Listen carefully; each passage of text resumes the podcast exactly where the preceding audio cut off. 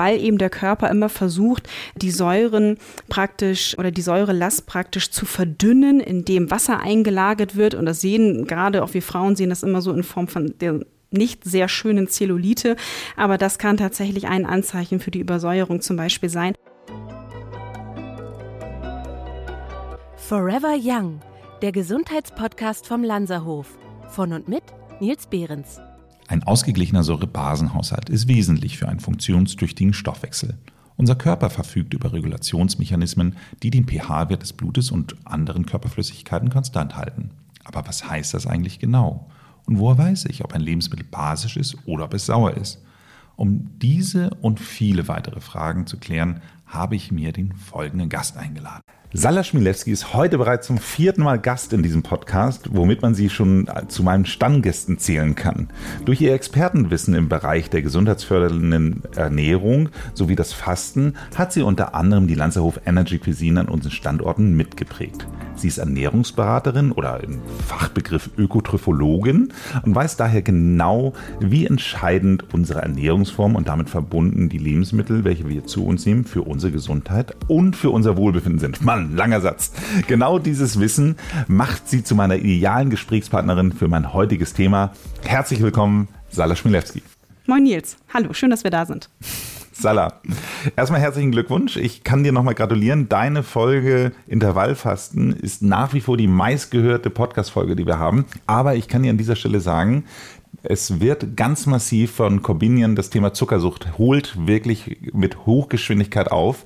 Das heißt also, liebe HörerInnen, wenn Sie Sal unterstützen wollen, dann müssen alle unbedingt diese Folge nochmal hören oder Intervall fassen, oder? Genau, so ist es richtig. Ein absolut wichtiges Thema heute, ähm, starke und enorme Relevanz für unsere Gesundheit, ähm, ganz, ganz wichtig. Schön, Salah. Dann fangen wir doch mal mit der Grundsatzfrage an, damit die HörerInnen auch wissen, dass sie hier richtig sind. Was versteht man unter Säurebasenhaushalt? Genau. Ähm, einmal grundsätzlich, der Säurebasenhaushalt ist praktisch ein körpereigener physiologischer Regelkreis, in dem also ständig versucht wird, den pH-Wert des Blutes immer konstant zu halten. Und da gibt es auch keinen großen Spielraum. Ähm, das Blut ist praktisch unsere Lebensader und muss unter allen Umständen basisch bleiben, äh, basisch bleiben.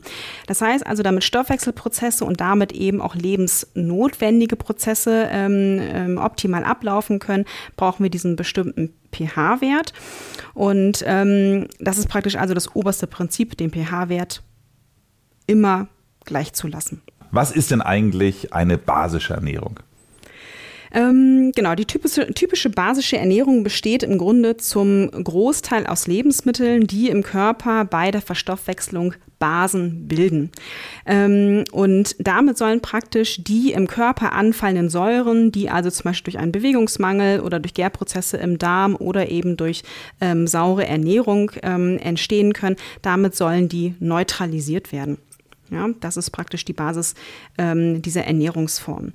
Ähm, das Problem, was wir eigentlich heutzutage haben, ist, dass wir ein zu viel an Säuren in unserem Körper haben und ähm, dass praktisch die Ausscheidungsorgane und die Puffersysteme, die wir in unserem Körper haben, völlig überlastet sind und wir damit ähm, eine sogenannte chronische Übersäuerung und damit ist immer die Übersäuerung des Gewebes gemeint, ähm, praktisch fördern. Und das ist eben ein Problem und hat fatale Folgen auf viele Organe Organe und auch Stoffwechselprozesse.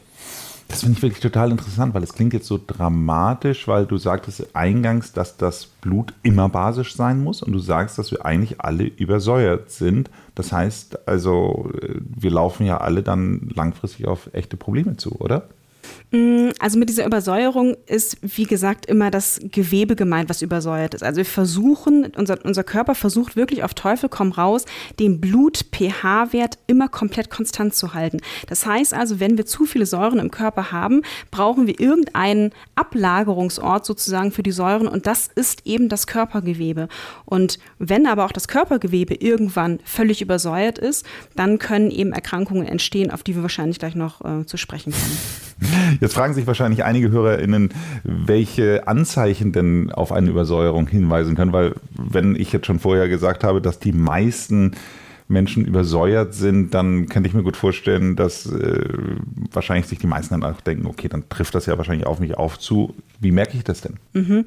Ähm, es gibt wahnsinnig viele Anzeichen, die unser Körper uns gibt, wenn er tatsächlich übersäuert ist. Ähm, man kann zum Beispiel anfangen mit dem Punkt fehlende Gewichtsreduktion. Also wenn man jetzt versucht, wirklich äh, Gewicht zu reduzieren und ähm, dann ist es so, dass wenn der Körper eben schon übersäuert ist, dann will der Körper natürlich nicht noch mehr Säuren im Körper haben und verhindert praktisch den Fettsäure, das sagt im Grunde schon der Name, äh, verhindert praktisch diesen Fettsäureabbau Abbau, ähm, weil der Körper schon übersäuert ist. Ähm, ein anderer Punkt, schon mal, entschuldige mich da ja. einhake, aber es ist ja dann schon mal ein gutes Argument für basische Ernährung, wenn ich absolut. scheinbar dadurch besser abnehmen kann. Ja, absolut. Also ein Versuch ist es definitiv wert, genau. Also man sollte immer versuchen, sich dann basisch zu ernähren, um eben diese Beta-Oxidation, diese, diesen Fettsäureabbau dann eben auch zu fördern, definitiv. Aber darf ich da ganz kurz dann einmal zurückkommen auf dein Bestseller-Podcast äh, über das Thema Intervallfasten. Ist es nicht so, dass ich auch in der Fastenzeit auch erstmal sauer werde? Ja, also es werden durchaus freie oder Fettsäuren durch den Fettsäureabbau ähm, ins Blut abgegeben. Das stimmt tatsächlich schon, aber das ist ja nur eine kurzfristige, leichte Übersäuerung. Okay. Ja, also das kann der, der Körper eigentlich relativ gut. Wenn man ansonsten eine gute, ausgewogene, basische Ernährung hat, kann der Körper das relativ gut abpuffern. Ja, also wir haben ja eben bestimmte ähm, Pufferkapazitäten in der Leber, in der Lunge, in der Niere. Ähm, also das schafft der Körper schon. Ja, aber wenn man eben ein zu viel an Säuren hat und sich zum Beispiel nicht mit dem Intervallfasten beschäftigt und sich auch nicht danach ernährt, dann schafft der Körper es eben nicht mehr und ähm, und schafft es einfach nicht mehr, die Säuren ähm, abzubauen und zu neutralisieren vor allen Dingen auch. Sala, jetzt habe ich dich zweimal unterbrochen. Wir waren ja eigentlich bei der Frage der Anzeichen der Übersäuerung. Also kommen wir doch mal kurz dann wieder zum Pfad zurück. Entschuldigung. Mhm, alles klar, macht überhaupt nichts. Genau, ein zweiter Punkt ist zum Beispiel, dass wir uns, äh, dass wir uns ständig abgeschlagen fühlen oder dass wir eine chronische Müdigkeit haben oder dass wir ein schwaches Immunsystem zum Beispiel haben oder ähm, starke Wassereinlagerungen. Ja, also wirklich auch in Form von richtigen Ödem schon an den Beinen zum Beispiel, weil eben der Körper immer versucht, äh, die Säuren praktisch ähm, oder die Säurelast praktisch zu verdünnen, indem Wasser eingelagert wird. Und das sehen gerade auch wir Frauen sehen das immer so in Form von der nicht sehr schönen Zellulite, aber das kann tatsächlich ein Anzeichen für die Übersäuerung zum Beispiel sein.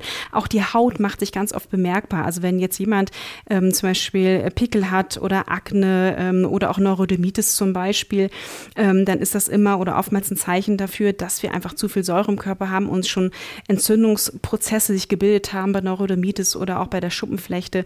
Und da ist einfach eine basische Ernährung wirklich indiziert. Also ich habe mehrere Fälle auch im Bekanntenkreis zum Beispiel, ähm, und äh, da gab es wirklich einen ganz, ganz tollen Fall. Da hatte jemand ganz, ganz starke ähm, Neurodermitis schon seit der Kindheit. Und irgendwann in der Pubertät ist man darauf gekommen, dass er sich mal basisch ernähren sollte. Also wirklich eine pflanzenbasierte Ernährung mit wenig Zucker, wenig Getreideprodukten. Und es hat sich wirklich, man konnte richtig zusehen, wie sich die Haut ähm, verändert hat zum Positiven. Und das ist, bis heute ist das so. Und er merkt, es war ein, war ein Herr, und er merkt relativ schnell, dass wenn er zum Beispiel im Urlaub ist oder über die Weihnachtszeit Zeit sich eben nicht basisch ernährt, dass dann ähm, diese Entzündungsreaktionen an der Haut ähm, wieder getriggert werden und er dann wieder auch Beschwerden kommt und sich wieder komplett aufkratzt und so weiter. Also das ist, ähm, finde ich, mal ein ganz, ganz tolles Beispiel. Gerade bei der Haut sieht man das unfassbar schnell. Aber Wahnsinn, jetzt, äh, wenn ich mir die Vorteile jetzt nur mal so, die du gerade so angesprochen hast, also keine Zellulite, schneller Gewichte abnehmen, eine schönere Haut. Also jetzt wollen wir ja alle uns im Grunde genommen basisch ernähren. Jetzt hast du schon gerade ein paar Sachen genannt, wie Zucker oder Getreide, wo man sagt, okay, da würde man nicht drauf kommen, dass die sauer sind, während Zitronen, die schmecken ja sauer und auch da bin ich mir sicher in der Schule, die sind auch sauer. Trotz allem wirken sie ja basisch auf den Körper. Das heißt also, wonach entscheidet sich denn jetzt eigentlich, ob ein Lebensmittel sauer oder basisch ist oder, oder äh, wie kann ich mhm. das jetzt für mich kategorisieren? Ja, also man kann tatsächlich nicht nur vom Geschmack ähm, davon ausgehen, dass wenn ein Lebensmittel jetzt wie zum Beispiel die Zitrone oder Limone äh, oder eine Grapefruit, ähm, da kann man nicht davon ausgehen, dass die jetzt, ähm, dass die Säure lastig sind in unserem Körper, sondern äh, man unterscheidet eigentlich ähm, in der Wissenschaft heutzutage ähm, die Lebensmittel nach dem sogenannten Prallwert Wert und das ist praktisch die Säurebelastung eines Lebensmittels auf unsere Nieren. Also danach kategorisiert man praktisch die ganzen Lebensmittel ein und ähm, ich finde, man muss sich eigentlich nur so ein paar Lebensmittelkategorien merken und dann weiß man eigentlich schon, wie eine basische Ernährung funktioniert und wo man sich äh, nachrichten kann. Also ganz typisch basisch ist natürlich Gemüse und das sind Salate und das ist Obst, ähm, das sind Kräuter zum Beispiel, aber auch viele Nüsse, viele Samen, Trockenfrüchte, aber zum Beispiel eben auch Kartoffeln. Und wenn das Trockenfrüchte tatsächlich, und ja. die gleiche, das gleiche Frucht in nicht getrocknet? Auch. Genau, okay. ja. Genau. Ähm, also Obst und Trockenfrüchte generell. Und wenn man das praktisch oder diese Lebensmittelkategorien als Basis nimmt, dann kann man schon davon ausgehen, dass man eine basische Ernährung hat. Und diese Lebensmittel, die ich jetzt gerade nannte, die sollten ungefähr 70 bis 80 Prozent der Ernährung ausmachen. Ja? Und auf der anderen Seite hat man eben die ähm, säurelastigen oder säurebildenden Lebensmittel im Körper. Und da stehen an, aller, äh, an allererster Stelle zum Beispiel die Milch Milchprodukte und leider da die auch die ganzen Käsesorten zum Beispiel. Wir haben Fleisch, Fisch, Geflügel, Eier, also im groben tierische Eiweißquellen, so kann man das eigentlich ganz gut ähm, sich auch merken. Dann leider viele Hülsenfrüchte, aber da sage ich gleich nochmal ähm, kurz was zu alle Getreide und auch Pseudogetreidesorten, also zu den Pseudogetreidesorten gehören zum Beispiel auch Amaranth und Quinoa, das ist auch etwas, was viele dann eben nicht wissen, und natürlich ähm, süße Backwaren und auch Teilchen, also all das, was eben aus Getreide auch hergestellt wird. Und der Zucker, weil du das eben auch nochmal nanntest, das muss ich noch einmal ganz kurz korrigieren, Zucker an sich wirkt sogar neutral im Körper, also das gehört zu den neutral wirkenden Lebensmitteln, ja, weil immer viele sagen, äh, eine zuckerlastige Ernährung ist schlecht, sie ist auch schlecht, aber aus anderen Gründen. Aber wenn man jetzt chemisch gesehen oder chemisch gesehen drauf guckt, ähm, dann wirkt es auf die Säuren, äh, auf die Niere tatsächlich nicht säurelastig. So, das heißt also, wir haben basische, wir haben saure Lebensmittel und dann gibt es noch die neutralen Lebensmittel. Und dazu gehört eben Wasser zum Beispiel, auch äh, Bier gehört dazu, auch Wein gehört dazu, alle Fette und Öle gehören dazu und in der Tat auch der Kaffee gehört dazu. Ja? Das heißt also 30 Prozent sauer und, zwar, äh, und äh, 70 Prozent basisch und neutrale Lebensmittel. Und ähm, eine Sache, das hatte ich ja eben vorweg gesagt, ähm, dass ich gesagt hatte, ich sage noch was zu den Hülsenfrüchten. Ähm, die Hülsenfrüchte natürlich oder die wirken eben im Körper zwar säurehaltig oder, oder ja, die bilden zwar Säuren in unserem Körper, aber trotzdem sollte man sie eben nicht in einer basischen Ernährung äh, weglassen, weil sie extrem nährstoff- und ballaststoffreich sind. Und das ist das, also diese Basen ähm, oder die, äh, diese Nährstoffe brauchen wir eben auch, um zum Beispiel die Säuren zu neutralisieren. Wir brauchen also nicht nur basische Ernährung, sondern wir brauchen auch Vitamine und Mineralstoffe, um die Basen um die Säuren, Entschuldigung, ähm, zu neutralisieren. Damit sprichst du ein ganz interessantes Thema an. Wenn ich jetzt äh, zum Beispiel an das Thema, was so, so gut für meinen Darm ist, dann sind ja Flohsamenschalen wirklich so das Höchste, was man überhaupt konzentriert haben kann in Sachen Sachen Ballaststoffe. So. Mhm. Das heißt also, ja. wenn ich jetzt einfach mal davon ausgehe, dass das so eine Art Superfood im Bereich der Ballaststoffe ist, gibt es auch so eine Art Superfood im Bereich der Basensachen. Das heißt also, wenn ich jetzt davon ganz viel zu mir nehme, dann kann ich mir vielleicht auch einen Tick mehr Säure leisten. Es ist ganz klar das Gemüse und die Salate und die Kräuter. Okay, ganz klar. Mit Abstand ja. das Beste. Ja wir haben jetzt ja schon über einige Vorteile der Ernährungsform gesprochen. Das heißt, ähm, wir, wir haben gelernt, dass wir besser aussehen, dass die Zellulite besser ist, ähm, dass, dass die Haut besser ist, dass wir schneller abnehmen. Ist das der Hauptgrund, warum man überhaupt darüber nachdenken sollte, jetzt mal zum Beispiel auch so was ein explizites Basenfasten zu machen? Oder was würdest du sagen, ist so der Auslösepunkt, wo man sagt, wenn man sich nicht schon generell jetzt mit dieser 70-30-Folge ernährt, dass man sagt, okay, machen Sie doch jetzt mal hier so ein Einstiegs- und Basenfasten. Also ich kenne das ganze Thema jetzt vom Zuckerthema, dass man mm. irgendwie mal so ein zwei Tage so ein, so ein Porridge oder drei Tage Porridge-Fasten macht, damit man eben halt mal so den Zuckerlevel wieder auf normalen Wert bringt. Also was ist das Ziel eines Basenfastens? Mhm. Ähm, also das Basenfasten ist eigentlich immer dann initiiert, wenn man sich einfach nicht gut fühlt. Ja, also ein Anzeichen dieser Übersäuerung kann ja eben auch diese chronische Müdigkeit oder Antriebslosigkeit oder Muskelschwäche sein oder ähm, man hat irgendwie Kopfschmerzen ähm, chronisch zum Beispiel und dann ist es einfach immer gut, sich ähm, basisch äh, zu ernähren um einfach diese, diese positiven Effekte dann auch zu bekommen. Und man spürt ja relativ schnell selber auch, ob die basische Ernährung ähm, dann auch Erfolge bringt. Und in der Regel tut sie das eben auch. Also wir fühlen uns einfach fitter, wir fühlen uns ähm, vitaler, wir haben weniger Schmerzen im Körper, wir fühlen uns auch generell beweglicher, weil die Muskeln und Sehnen auch einfach besser ähm, durchblutet sind. Also jede Sto jeder Stoffwechselvorgang wird einfach durch eine basische Ernährung ähm, oder kann durch eine basische Ernährung optimal ablaufen. Ja, das ist eigentlich so der, der Hauptgrund, warum man diese basische Ernährung machen soll. Und das, was du eben sagtest, ähm, dass man versuchen sollte, mal so ein paar Tage, ähm, du hattest ja diese Hafertage jetzt gerade angesprochen, dass man einfach versuchen sollte, den Körper mal so ein bisschen runterzufahren. Aber Hafer geht ja auch. nicht, weil Hafer, hattest du ja gerade gesagt, ist ja eher sauer. Genau, aber das Hafertage gehört jetzt nicht zum Basenfasten, aber es ist eine Möglichkeit, einfach mal diesen Süßhunger zum Beispiel runterzubringen und das Basenfasten, ähm, dadurch kann es auch funktionieren. Ja, also wenn man man jetzt wirklich eine, eine ganz gemüselastige Ernährung hat, mit Nüssen, mit Samen, mit Obst mit drin, ähm, dann hat man ganz oft nach dieser ähm, Basenfastenzeit nicht mehr so diesen, diesen, diesen Heißhunger tatsächlich auf Süßigkeiten. Also ein Versuch ist es definitiv wert. Ähm, genau. Wenn ich jetzt mal so diesen, diesen Trend der Pokeballs mir so anschaue, da, die gibt es ja mittlerweile auch schon mit, mit Tofu-Alternativen, muss ja nicht immer der Fisch dann irgendwie so dabei mhm. sein, aber ansonsten ist ja ganz viel Gemüse, aber dann ist ja immer eine Base. So, und diese Base mhm. ist dann ist dann Reis oder Glasnudeln oder so so Quinoa, so, Amaranth. Quinoa, Amaranth, ja. Bulgur. Ja. Aber im Grunde sind die ganzen Base, also ich glaube, die einzige Base, die ich kenne, äh, äh gibt es noch so ähm, geschnittene, hier, wie heißen diese Spiralnudeln aus? So Gemüsenudeln. Aus, Gemüsenudeln, genau. Zucchini-Nudeln zum Zucchini-Nudeln, genau. Ja. Das heißt also, im Grunde äh, wäre das die einzige Base, die basisch ist, weil alles andere, wenn ich dich richtig das, verstanden habe, Ja, stimmt tatsächlich sauer. schon, wobei ich aber eigentlich sagen muss, dass ich diese Gemüsebowls, die ja eigentlich total in sind gerade und die es irgendwie an jeder Ecke zu kaufen gibt, ähm, total super finde. Also ähm, diese Gemüsebowls machen es uns Also nicht einfach, nur persönlich, sondern auch aus Ernährungssicht. Ja, aus ernährungswissenschaftlicher Sicht und auch aus basischer ähm, Sicht macht es trotzdem durchaus Sinn. Also natürlich haben wir die, ist die Basis irgendwie ein Getreideprodukt, aber wenn man darauf achtet, dass mindestens 50, 60, vielleicht sogar auch 70 Prozent eben doch Gemüse ähm, mit drauf ist. Und das ist ja oftmals der Fall. Wir haben dann ja irgendwie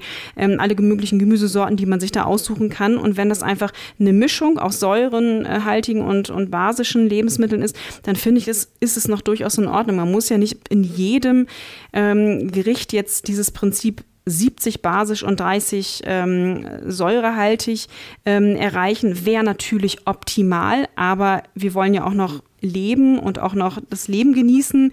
Und äh, deswegen sollte man einfach das, was in in unserem Rahmen im Alltag möglich ist, versuchen ähm, umzusetzen. Aber da ist das Getreide oder der Reis, was ja durchaus immer noch nährstoffreich und gute Lebensmittel sind, ähm, doch noch völlig in Ordnung. Völlig in Ordnung. Ja, also die Menge ist wirklich entscheidend. Nehmen wir aber jetzt mal an, dass ich jetzt wirklich mich auf eine basische Ernährung konzentriere und wirklich äh, es so mache mit dem 70-30, äh, aber ohne Basisfasten, sondern dass ich einfach nur jetzt so anfange, darauf zu achten, mich umzustellen. Was würdest du sagen, wie lange kann es dauern, bis der Körper dann wirklich ja, entsäuert ist, wenn man so will? Mhm. Ähm da kann man oder da gibt es gar keine richtige, keinen richtigen Zeitrahmen, den ich hier nennen kann, weil einfach die Ausgangssituation ganz entscheidend ist. Es kommt immer darauf an, wie stark übersäuert war denn jemand vorher und wie ähm, schlecht hat man sich vorher praktisch auch ähm, ernährt. Und das kann von, weiß ich nicht, von, von wenigen Wochen, vielleicht zwei Wochen bis wirklich Monate dauern, bis man wirklich spürt, dass man nicht mehr übersäuert ist, dass man sich gesund und fit und vital fühlt. Ähm, das sind eben so eine der wichtigsten Anzeichen oder dass, dass es unserem Darm wieder ähm, besser geht. Ähm, das sind so die wichtigsten Anzeichen. Einfach individuelle Anzeichen, die besser werden und Symptome, die dann nicht mehr da sind. Wenn ich jetzt, wenn ich jetzt die ganze Zeit in dem Zusammenhang mit Säure-Basen-Haushalt über das Thema Ernährung rede, du hattest ganz am Anfang mal kurz äh, angerissen, dass Bewegung auch da eine Rolle spielt. Ist das richtig? Mhm, genau.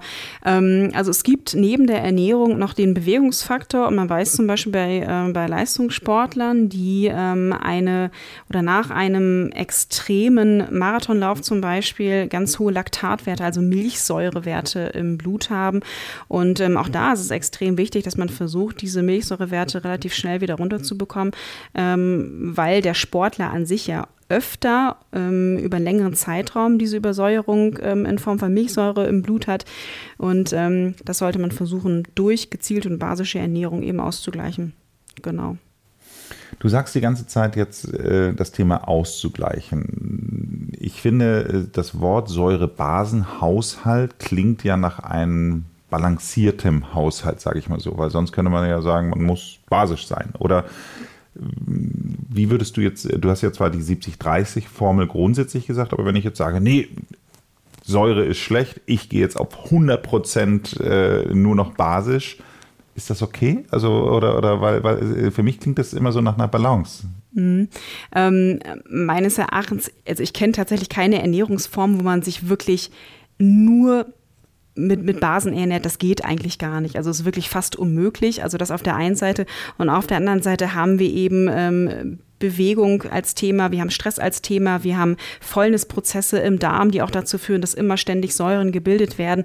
Also wir können eigentlich nie zu viele Basen ähm, durch die Ernährung aufnehmen und laufen auch nie Gefahr, dass wir zu basisch werden. Das geht eigentlich gar nicht. Also unser Körper, clever wie er ist, schafft es in der Regel relativ gut, das alles in der sogenannten, wie du es gerade nanntest, ähm, Balance zu halten. Aber dafür braucht er eben durch die Ernährung wahnsinnig viele basische Lebensmittel ähm, und ausreichend Mineralien. Denn wenn die Basen beispielsweise nicht vorhanden sind, können auch Mineralien ähm, aus der Ernährung ähm, oder eben auch durch, durch körpereigenes Gewebe ähm, entzogen werden. Also der, der, der, Körper kann praktisch entmineralisiert werden, um sozusagen Säuren zu neutralisieren und alles wieder in die Balance zu bringen. Ja? Und das ist zum Beispiel auch, ähm, vielleicht das nochmal einmal ganz kurz gesagt, wenn ich darf, ähm, das ist zum Beispiel auch eines der Symptome, wenn man über übersäuert ist. Also wenn der Körper zu wenig Basen im Körper hat ähm, und auch über die Nahrung zu wenig bekommt, dann nimmt er zum Beispiel den, den Haarboden ja,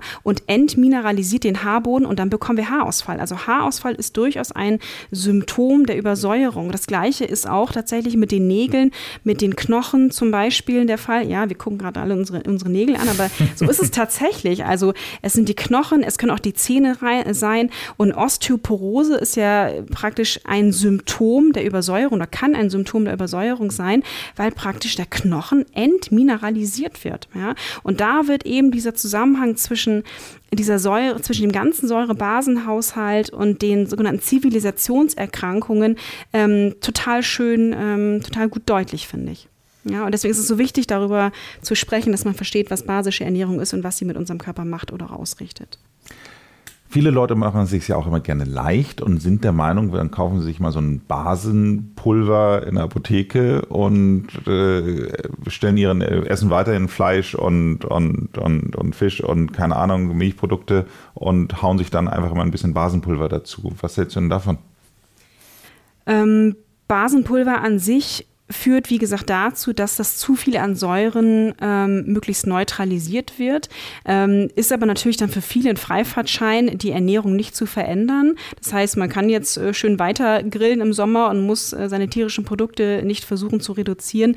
Ähm, also meines Erachtens ist es eher Humbug. Ja, also wenn man schon das Basenpulver nimmt, dann sollte man in, das in Kombination machen mit einer Ernährungsumstellung in Richtung ähm, pflanzenbasierte, vitalstoffreiche Ernährungsweise. Ja, sonst äh, belügt man sich praktisch selber.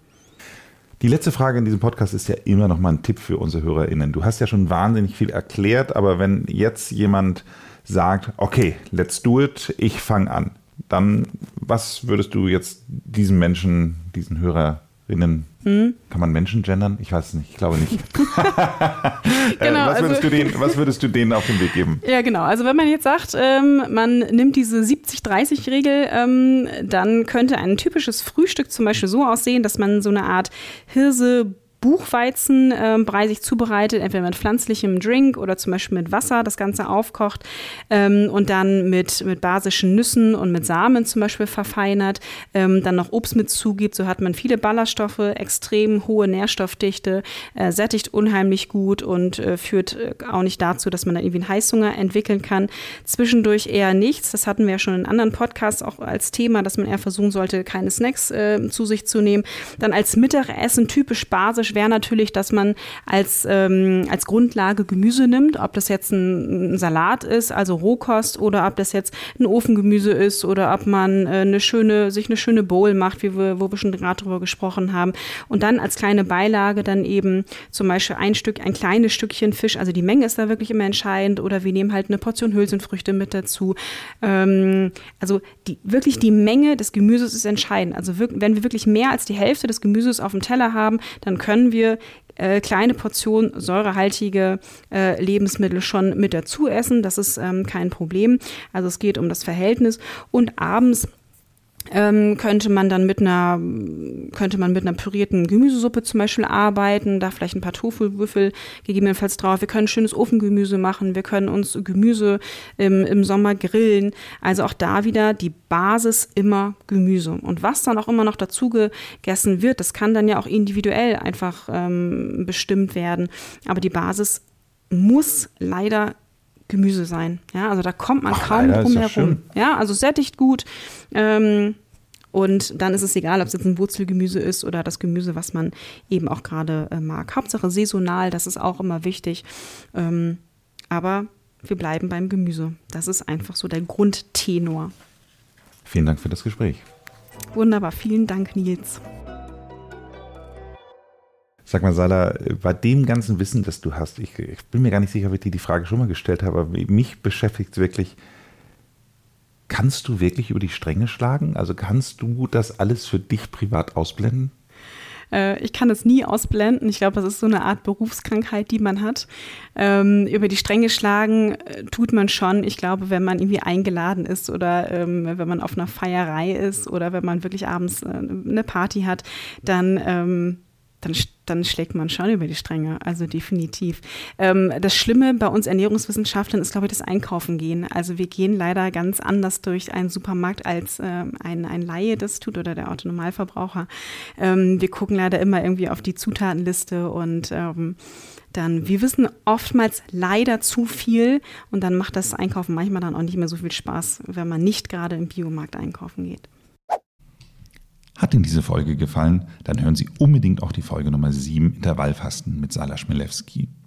Abonnieren Sie diesen Podcast, damit Sie auch in Zukunft keine Folge verpassen. Ansonsten machen Sie es gut und bleiben Sie gesund.